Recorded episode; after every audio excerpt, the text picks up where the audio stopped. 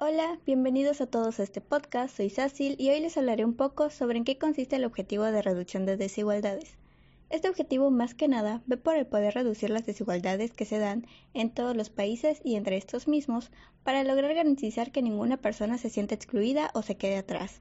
Lo que busca es poner un alto al aumento de las disparidades y para ello adoptan políticas sólidas que empoderen el sentido de igualdad entre todos además de promover una inclusión económica, social o política para todos y todas, independientemente de su género, raza o etnia.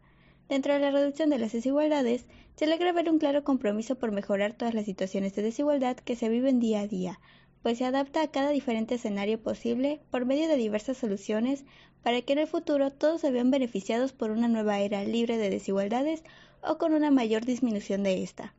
Ahora bien, vamos con mi compañera Arlette. Cuéntanos sobre algunas metas de este objetivo. De acuerdo. Dos de las metas que tiene la reducción de desigualdades son de aquí al 2030 ponerle fin al hambre y asegurar el acceso de la alimentación a todas las personas, mayormente enfocada a los pobres y las personas en situaciones de vulnerabilidad, incluyendo a los niños menores de un año a una alimentación sana, nutritiva y suficiente durante todo el año otra de las metas es de aquí a 2030 asegurar que todos los alumnos adquieran los conocimientos teóricos y prácticos necesarios para promover el desarrollo sostenible, mediante la educación para el desarrollo sostenible y los estilos de vida sostenibles, los derechos humanos, la igualdad de género, la promoción de una cultura de paz y no violencia, la ciudadanía mundial y la valoración de diversidad cultural y la contribución de la cultura al desarrollo sostenible. Eso es todo de mi parte. Los dejo con Dalia. Gracias por compartir esta información, Arlet. Ahora yo les hablaré sobre las acciones que se llevan a cabo para lograr estas metas. Para que la desigualdad que existe en nuestro país y en el mundo vaya reduciendo, se pretende lograr en primer lugar que la sociedad, ya sea en la misma familia, escuela, casa y en la comunidad, se promueva la igualdad de muchas maneras. En segundo lugar, está que la discriminación no se integre en la sociedad y dé estabilidad a todos los trabajadores y sus familias con horarios de trabajo predecibles y licencias por enfermedad pagadas.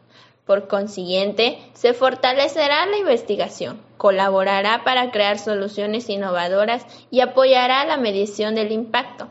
Este punto es la que tomará acción la academia. Por último, los gobiernos fomentarán la igualdad de oportunidades, todo para el beneficio de los mexicanos. Es importante que cada individuo adopte cada una de estas acciones para que a través del tiempo esta desigualdad que existe no solamente en nuestro país, sino en todo el mundo, sea quien vaya disminuyendo para mejorar la situación en la que nos encontramos hoy en día.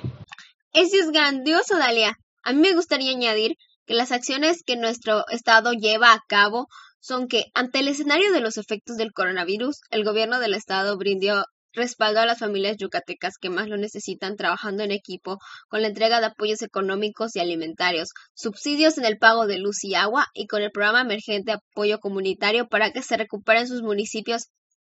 Y también por primera vez en el Estado, en apoyo a la economía familiar, el gobierno del Estado Propuso los pospuso los trámites de renovación de placas y regularización del padrón vehicular, es decir, el replacamiento hasta el 2022, también un plan sin precedentes. Se redujo la tarifa del transporte público en pro de más de 249 mil usuarios.